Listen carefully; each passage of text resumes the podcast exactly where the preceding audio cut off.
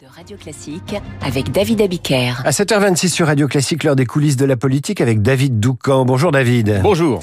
Chef du service politique du Parisien aujourd'hui en France, Édouard Philippe est en ce moment sur l'île de la Réunion.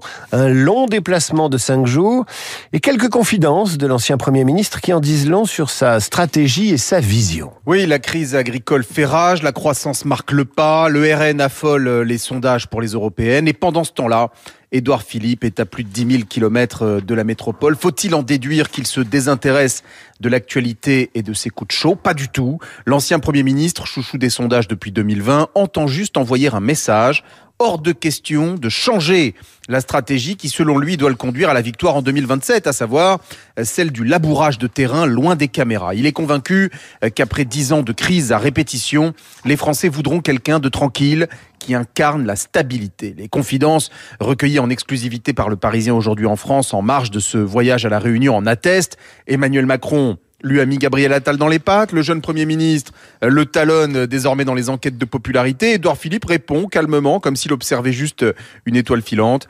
Tout le monde va vouloir jouer le match Attal-Philippe. C'est aussi attendu que sans intérêt.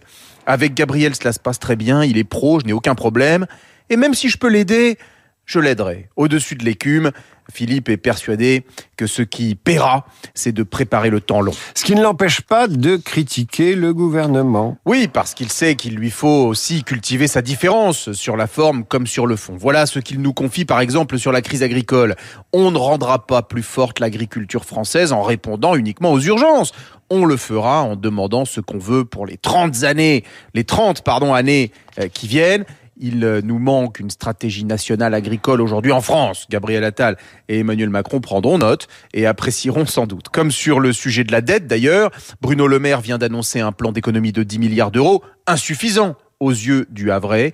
Euh, quand je vois tous les pays de l'Union européenne, on est celui qui met le plus de temps à revenir à une situation budgétaire maîtrisée, nous dit-il. Le vrai sujet, c'est qu'on a des politiques publiques qui coûtent cher, comme les 40 milliards qu'on met dans le logement, alors que ça ne marche pas.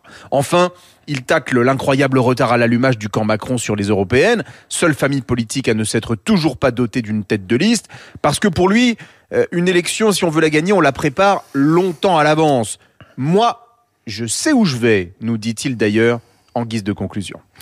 Et il a intérêt à savoir où il va, Édouard Philippe, puisque cette semaine, Bayrou et Darmanin sortent du bois dans le point et Paris Match. Prochain rendez-vous avec la politique à 8h10 avec l'éditorial de Jim Jarassé et le Figaro.